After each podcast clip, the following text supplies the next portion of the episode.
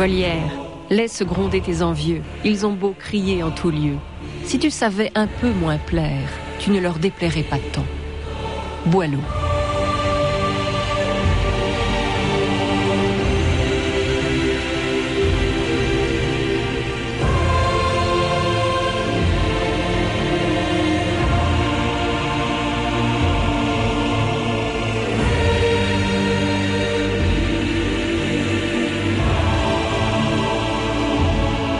2000 ans d'histoire.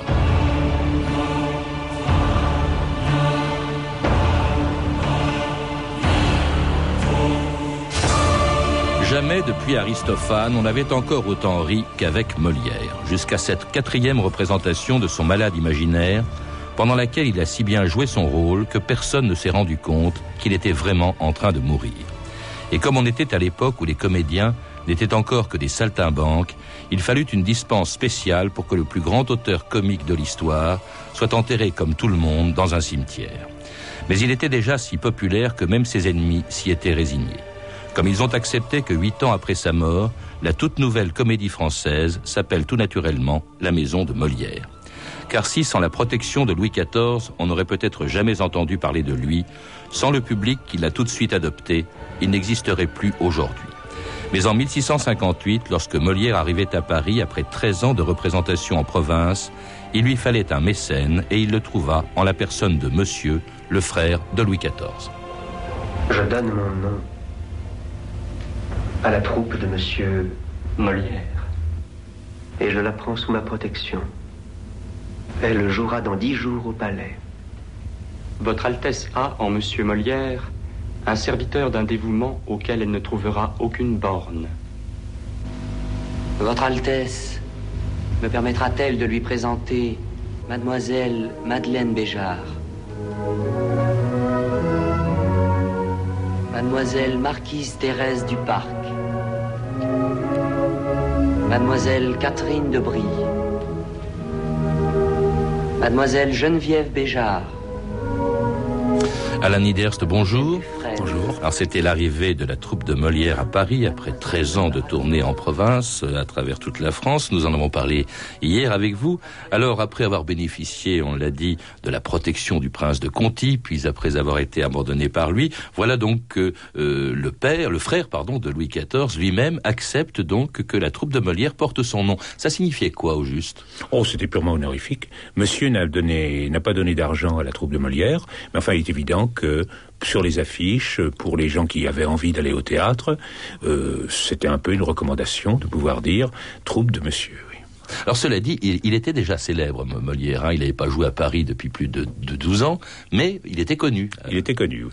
Euh, connu pas tellement comme écrivain d'ailleurs, puisqu'il n'avait pas encore écrit grand-chose en fait, puisque les divertissements qu'il écrivait, comme je vous le disais, étaient un petit peu ébauchés, enfin, mais connu comme acteur, oui. Et pour Alors- faire rire. Hmm.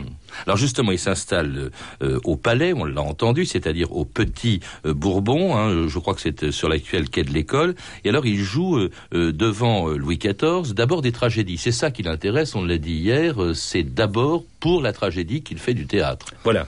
Disons qu'il avait plutôt euh, un attrait pour la tragédie, mais euh, il n'est pas un bon acteur de tragédie.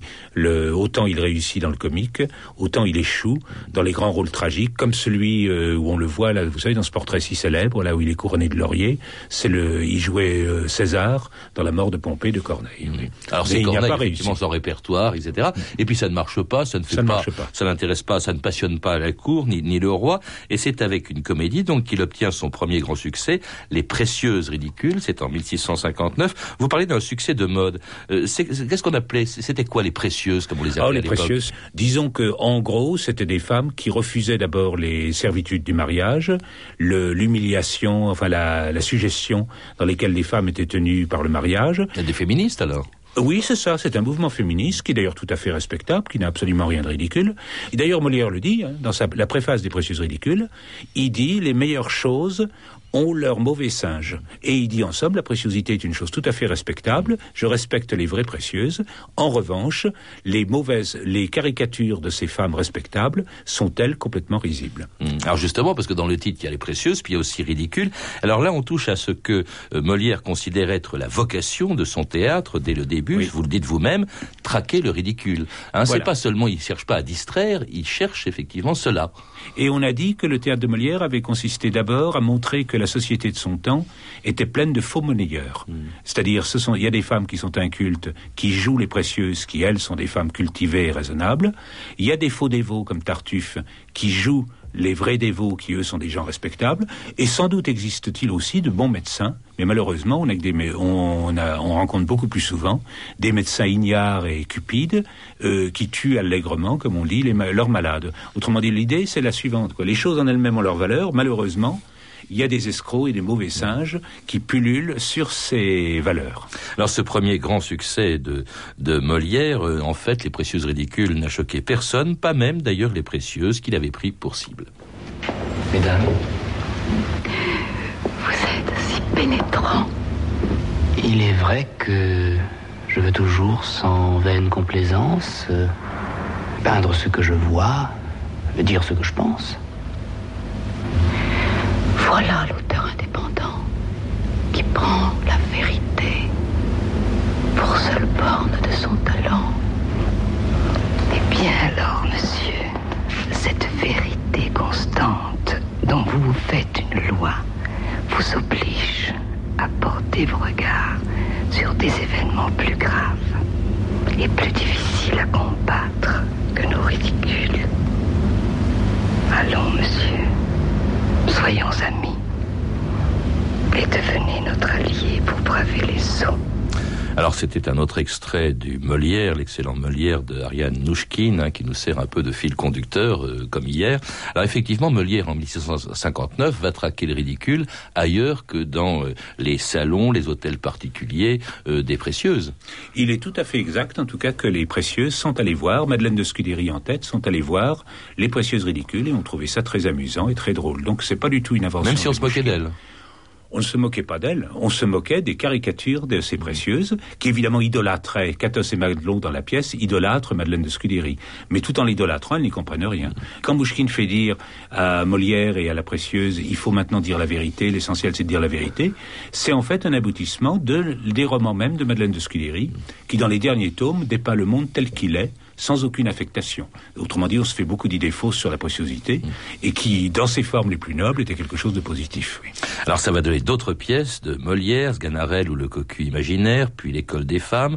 Alors il, fait un triomphe, mais en même temps, il, découvre, il rencontre ses premiers ennemis, hein, surtout dans les troupes concurrentes. Alors il y a l'hôtel, celle de l'hôtel de Bourgogne, par exemple, où l'on monte une pièce, portrait d'un peintre, où Molière est lui-même traité de cocu. Ça volait pas très haut, hein, la critique de ah Molière à l'époque. Euh, d'abord, ça valait pas haut, et en plus, il n'y avait pas de procès pour diffamation, donc on racontait à peu près n'importe quoi sur n'importe qui.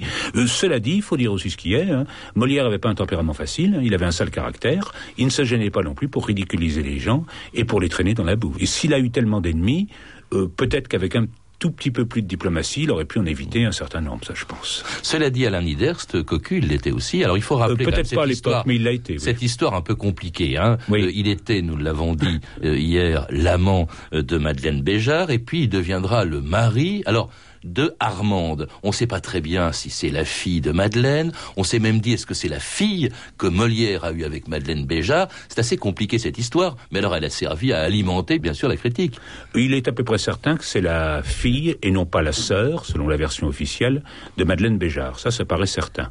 En revanche, qui est le père Alors la personne ne le sait exactement. Il y, en a au XVIIe siècle, il y en a qui ont dit elle est la fille d'un grand, d'un noble du Midi, d'une grande famille du Midi, qui aurait été l'amant de Madeleine Béjart, ce qui est possible après ce qui expliquerait d'ailleurs pourquoi c'était une femme si cultivée et si brillante, puisqu'elle avait, elle aurait peut-être eu une éducation aristocratique. Ça, c'est possible. Cela dit, comme Madeleine Béjart à l'époque était déjà la maîtresse de Molière, on peut aussi imaginer, peut-être que Molière lui-même ne le savait pas, qui était le père d'Armand Béjart. Mais évidemment, ses ennemis se sont jetés avec une euh, méchanceté noire, on peut dire, sur cette brèche, et ont été trop heureux de dire qu'il avait épousé sa fille. Donc, euh, alors là, il tombait dans l'inceste, ça devenait quand même euh, un peu plus sérieux que tous les autres griefs. Alors, Armand était était euh, sûrement la fille de Madeleine, mais sûrement pas. Enfin, on pense pas à la fille de Molière, Non, on c'est s'en doute. Cela dit, c'est vrai que Armande, ben, elle avait d'autres amants que Molière. Oui, ils- au départ, ça n'a pas été un mariage d'amour. hein. Il semble que ça a été un mariage tout à fait un mariage de convenance. Quoi. Molière arrivait à un certain âge, il était pour avoir un rôle à la cour, pour être, il fallait être marié. Quoi. C'était plus présentable.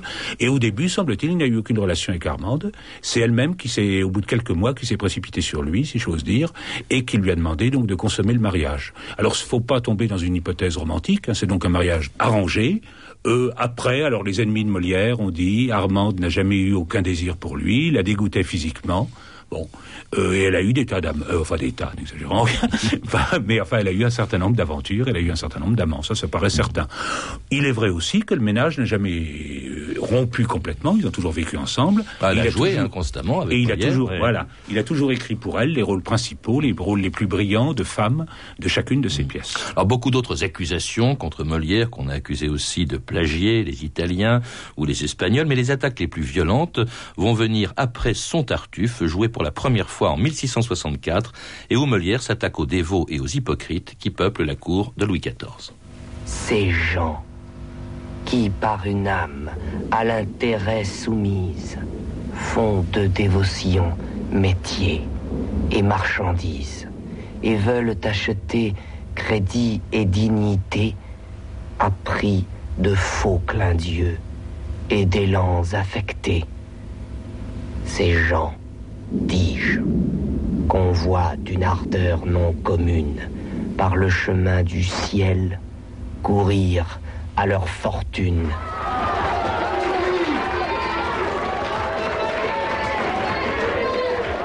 Il est eu assez d'impiété et d'abomination pour faire sortir de son esprit cette pièce diabolique, ne m'étonne guère, l'ayant déjà connue. Mais que le roi la laisse exécuter sur le théâtre, à la dérision de toute l'Église, et au mépris du caractère le plus sacré et de la fonction la plus divine. Sa Majesté doit ordonner, sur peine de la vie, d'en supprimer et déchirer, étouffer et brûler tout ce qui en était fait. L'Église espère de son fils aîné cette action héroïque et royale. Messieurs, je vous salue. Alors c'était le prince de Conti, l'ancien protecteur de Molière et l'archevêque de Paris, attaquant euh, le Tartuffe euh, de, Molière. Ça a été un énorme scandale, le plus grand évidemment dans la carrière de Molière, Alain Miders. Oui, mais un scandale artificiel, si je peux dire, puisqu'après tout, le légat du pape lui-même n'a trouvé absolument rien à redire à Tartuffe. Il a été applaudir la pièce et il a trouvé que c'était tout. Après tout, il a raison. Ça n'attaque pas la religion, ça attaque la fausse dévotion. On pourrait même dire, il y a des prélats d'ailleurs qui ont écrit dans ce sens pour dire qu'il n'y a pas de pièce plus chrétienne que Tartuffe. Il y a, il y a rien de plus utile après tout pour l'Église que de se débarrasser des, des escrocs qui s'abritent derrière l'Église pour accomplir des, des méfaits. C'est une interprétation qui aurait pu être possible si Molière n'avait pas eu tellement d'ennemis. Mais évidemment, on s'est jeté là-dessus pour le couler, quoi. Euh, vous comprenez, dans une société, euh, il y a beaucoup de gens au XVIIe siècle qu'on traite de libertins et qui ne le sont pas du tout. Simplement, dans une société qui est cimentée par l'Église, le meilleur moyen de perdre quelqu'un, c'est de dire c'est un libertin. C'est c'est normal, quoi. Une société autoritaire où il y a malgré tout un ciment social, c'est par là qu'on peut dé- détruire quelqu'un. Mais même si ce n'est pas forcément fond. Moi, je pense que Molière était un bon chrétien. Certainement pas un mystique, ça c'est sûr, pas une conscience torturée, mais je pense qu'il avait le christianisme normal d'un homme du XVIIe siècle. Euh, il paraît que sa femme c'était différent. Là, on dit que sa femme était beaucoup plus irréligieuse que lui. Ça. En tout cas, Louis XIV va céder devant les critiques qui accablent Molière, d'ailleurs, depuis ses précieuses ridicules, la revue de texte Stéphanie Duncan. Oui, toute sa vie, Molière doit se battre contre la cabale de ses concurrents, de la cour et surtout celle donc des- du clan des dévots. Après le triomphe des précieuses ridicules, un obscur écrivain, Baudot de Somèze, tente de s'en approprier la paternité et couvre Molière d'insultes. Un autre écrivain, Donneau de Visé, hein, lui aussi tombé dans l'oubli, s'en prend à l'école des femmes où Molière, dit-il, se moque des marquis et de toute la cour. Mais, dit-il, ces gens-là accompagnent le souverain et sont l'appui et l'ornement de l'État. toute façon, pour Donneau de Visé, le divin Corneille est infiniment supérieur à Molière. Mais c'est donc avec Tartuffe que se déchaîne la cabale des dévots. Le curé Roulet, vous, Molière, je cite, le plus signalé impie et libertin qui fut jamais dans les siècles passés. Ce démon vêtu de chair et habillé en homme, eh bien, il le voue au feu, avant-coureur de celui de l'enfer. Le sieur de Rochemont, proche des jansénistes, traite Molière d'hypocrite. Si le dessein de la comédie, dit-il, est de corriger les hommes en les divertissant, le dessein de Molière est de les perdre en les faisant rire. Tandis que pour la pièce Don Juan, les ennemis de Molière publieront un sonnet assassin. Il faudrait qu'il fût mis entre quatre murailles, qu'un vautour, jour et nuit, déchira ses entrailles pour montrer aux impies à se moquer de Dieu. Et Bossuet lui-même hein, lancera à Molière le célèbre anathème Malheur à vous qui riez, car vous pleurerez. Heureusement, Molière a aussi quelques amis, hein, et non des moindres. Boileau, par exemple, au moment de la fronde de l'école des femmes. En vain, dit-il, mille jaloux esprits, Molière, ose avec mépris censurer ton plus bel ouvrage. Sa charmante naïveté s'en va jamais, d'âge en âge, divertir la postérité. Le duc d'Anguin, lui aussi, admire Molière. Un homme, dit-il, qui a autant d'esprit que l'on peut en avoir, et qui, à l'exemple des anciens, dans toutes ses comédies, se moque de tous les vices du siècle. En Allemagne, le philosophe Leibniz pense à Molière quand il s'adresse aux théologiens. Sévère directeur des hommes, savez-vous qu'au siècle où nous sommes, un Molière édifie autant que vos leçons? À sa mort, Molière aura droit à quelques notes discordantes, cet homme qui n'avait connu ni Dieu, ni loi, ni médecin. Mais comme c'est l'usage quand quelqu'un meurt, on couvre Molière d'éloges pompeux, l'écrivain Robinet par exemple, célèbre ce grand peintre des mœurs, je cite, de qui les âpres vers et la violente prose des défauts de son temps furent les vrais censeurs. Mais Boileau, encore une fois, voit juste sur la mort de Molière, sitôt que la parque l'eut rayé du nombre des humains, on reconnut le prix de sa muse éclipsée. Oui, il a fallu attendre la mort de Molière qu'on le laisse un peu tranquille. Hein. Il a quand même quelques partisans. Cela dit, il fallait être assez solide à l'Aniders pour supporter les critiques que l'on vient d'entendre. Ah ben, je pense que Molière y a laissé une partie de sa santé. Maintenant, je pense aussi qu'il avait au moins l'appui du roi. Mm. Le roi ne faisait pas tout ce qu'il voulait. Le roi, pour absolu qu'il fût, euh, n'était pas libre de faire n'importe quoi. Mais euh, il n'en reste pas moins qu'il a, dans la mesure, euh, je crois qu'on peut dire que dans la mesure du possible, il a soutenu Molière au moins jusque vers 70, 71. Après, il l'a soutenu aussi, mais de façon plus molle et moins combative. Puis enfin, il faut dire ce qui est, hein, pour le roi, il y avait d'autres choses beaucoup plus importantes que Molière. Le roi faisait la guerre en général à, peu près à toute l'Europe. C'était tout de même plus important pour lui, évidemment, que les histoires des, comédiens de Paris. Ah Monsieur Molière. On me dit beaucoup de mal de votre pièce, monsieur. Je supplie votre majesté de s'éclairer elle-même sur cette matière il est très assuré, sire, qu'il ne faut plus que je songe à faire de comédie si les Tartuffes ont l'avantage. Qu'ils prendront droit par là de me persécuter plus que jamais et voudront trouver à redire aux choses les plus innocentes qui pourront sortir de ma plume. J'entends. Monsieur Lully, faites faire silence à vos trompettes et timbales.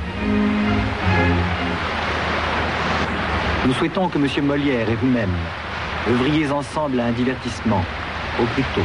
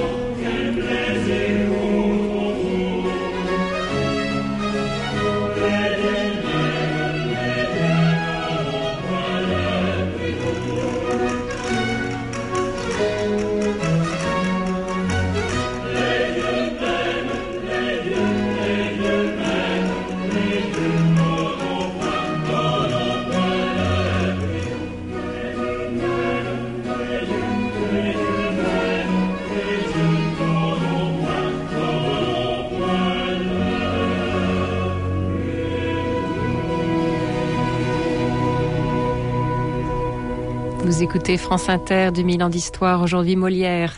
Et c'était un extrait du Bourgeois gentilhomme, une des nombreuses pièces de Molière écrites en collaboration avec le ce qu'on appelait, je crois, une comédie ballet, euh, Alain Nieder. C'était un des genres de l'art lyrique de l'époque. Oui, euh, qui est très tout à fait différent de l'opéra il s'agit évidemment de mettre la musique uniquement dans les intermèdes, d'orner. Euh, alors ça plaisait beaucoup, évidemment. D'ailleurs c'est vrai que c'est un genre très agréable.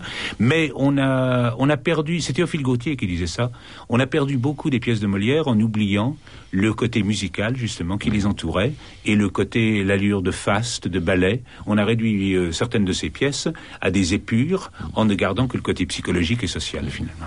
Alors il y avait d'autres genres dans dans le théâtre lyrique. Il y avait ce qu'on appelait la tragédie à machine. Alors il s'agit plus de comédie, mais justement de tragédie, comme Andromède de Corneille, qui est fait avec de la musique. Et puis alors, il y avait l'opéra italien que Lully euh, veut mettre à la mode en France et qui va provoquer d'ailleurs la rupture entre Molière et Lully, parce que Lully va obtenir du roi le privilège exclusif, au fond, d'écrire de la musique pour des pièces. Exactement. il semble que ce qui était prévu, c'est que Molière et Lully se partagent le privilège de l'opéra. Et puis Lully était un homme extrêmement euh, dur, euh, avide et autoritaire, donc il a réussi à tout prendre en main. Et il faut aussi dire que la vogue, la nouvelle vogue de l'opéra, qui commence dans ces années-là, vers 1672, marque un infléchissement du goût du roi enfin de, de, la cour. L'opéra, c'est toujours, enfin, c'est beaucoup moins idéologique, si vous voulez, beaucoup moins rationnel, beaucoup moins moral que la comédie. C'est le faste, la musique, donc on se perd un peu dans des splendeurs qui n'ont plus le côté signifiant qu'on donne à la comédie. En tout cas, au moment de sa rupture avec Lully, euh, Molière est déjà riche, il est aussi déjà malade, et puis alors un peu démoralisé au moment justement où il entreprend d'écrire l'avare.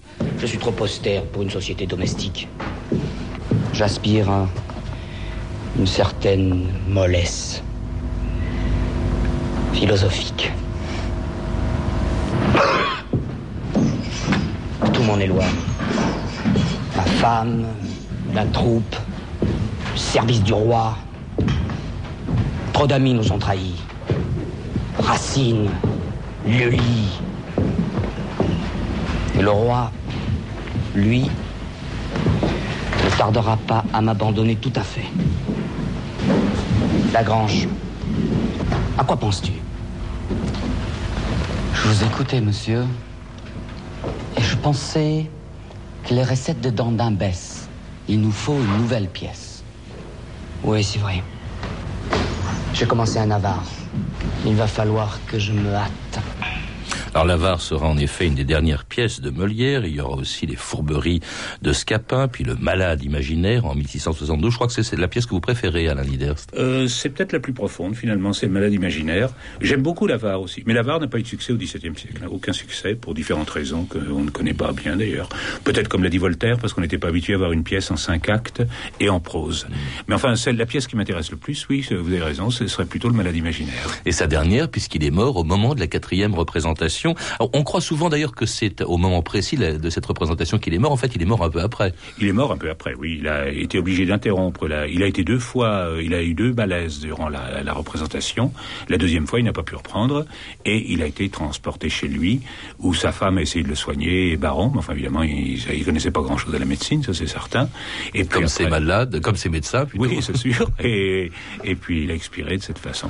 Et surtout, il a été enterré grâce à une dispense spéciale. Il est beau s'appeler Molière il fallait qu'il y ait une dispense ah, pour pouvoir l'enterrer chrétiennement. il a fallu que sa femme se précipiter au genou du roi et que le roi euh, pas ordonne, c'est pas le mot parce qu'il pouvait pas ordonner, mais euh, persuade, oui, l'archevêque de Paris d'autoriser euh, l'enterrement, mais on a dit ce sera un enterrement de nuit et avec très peu de, prêtres pour l'accompagner. C'est terrible ça. Et pourtant, euh, Alain Nider, huit ans après, est née la comédie française. Pourquoi est-ce qu'on l'appelle la maison de Molière alors qu'il était déjà ah, mort? ah Parce que la troupe de Molière, que sa femme, dont sa femme d'ailleurs a assuré la direction ensuite, a fusionné euh, c'était l'idée de Louis XIV. Il voulait une fusion des troupes de théâtre, et donc ça, il avait, ça a fusionné avec le, et ça a donné le théâtre Guénégo, la troupe du théâtre Guénégo, qui était l'unique troupe parisienne. Et alors évidemment à l'époque, euh, on voyait que les comédies de Molière se jouaient toujours, qu'elles avaient toujours un succès énorme. On oubliait les calomnies ou les médisances, si vous voulez, qui avaient été diffusées sur lui. Et comme le dit Boileau, c'est exactement cela. Euh, une fois que la parc l'avait rayé des humains, bah, tout le monde évidemment était à genoux devant lui. Et pourquoi justement Est-ce que en quoi et en quoi se distingue-t-il au fond des, de tous les auteurs, de tous les grands auteurs de son temps? Parce qu'il y en avait d'autres quand même. Il y avait Racine, il y avait Corneille. Ben, je crois que c'est pas une idée tout de même artificielle de dire que quand on voit une pièce de Molière, on est pris tout de même par la, la vérité des choses. Euh, Corneille... Très actuel aussi. Oui, c'est ça. Euh, je sais bien que c'est un, un, peu un cliché, un lieu commun, mais je crois que c'est tout de même vrai. On ne voit plus évidemment de gens comme euh, de médecins comme il y en a dans le malade imaginaire, des tartuffes, il n'y en a pas non plus, mais ça ne fait rien. Le rap, oui, d'abord euh, il peut y en avoir, et puis le rapport entre les personnages paraît tout de même extrêmement vrai. Quand il y a des mots oui, des mots qui sortent, qui donnent une impression de vérité extraordinaire. Alors on trouve ça quelquefois chez Corneille et chez Racine, mais évidemment il y a la mythologie ou l'histoire ancienne qui constitue malgré tout un, une distance et qui complique un peu le rapport avec les spectateurs. Quoique le Cid est, est un peu le, le, même écho, oui. Alain Hidderst, le, le, théâtre de, de, Molière a eu et a encore un succès considérable, oui. et pourtant vous parlez d'un théâtre de la solitude. Pourquoi? Ah ben je crois, c'est Anouilh qui l'a dit le premier. Hein. Je me suis inspiré de lui dans le paragraphe où je parle de cela, de la solitude dans les pièces de Molière. Le personnage principal de Molière, c'est toujours quelqu'un qui est qui bah, le malade imaginaire, c'est vraiment ça son problème, c'est la solitude. Il, il, ne peut pas avoir confiance dans sa femme, il ne peut pas avoir confiance dans les médecins, il se méfie même euh, des gens qui pourraient avoir confiance comme sa fille. Donc euh, c'est toujours la recherche d'un contact qui amène, alors qui peut amener à l'excès, comme Alceste dans le Misanthrope, et l'excès évidemment c'est le ridicule.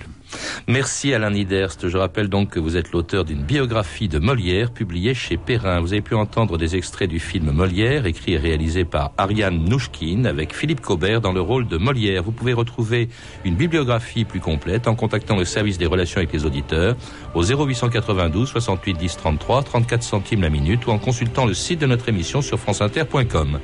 C'était 2000 ans d'histoire à la technique Gaëtan Colli, documentation Virginie Bloch-Léné et Claire Tesser, revue de texte Stéphanie Duncan, une réalisation de Anne Kobilac. Une émission de Patrice Gélinet.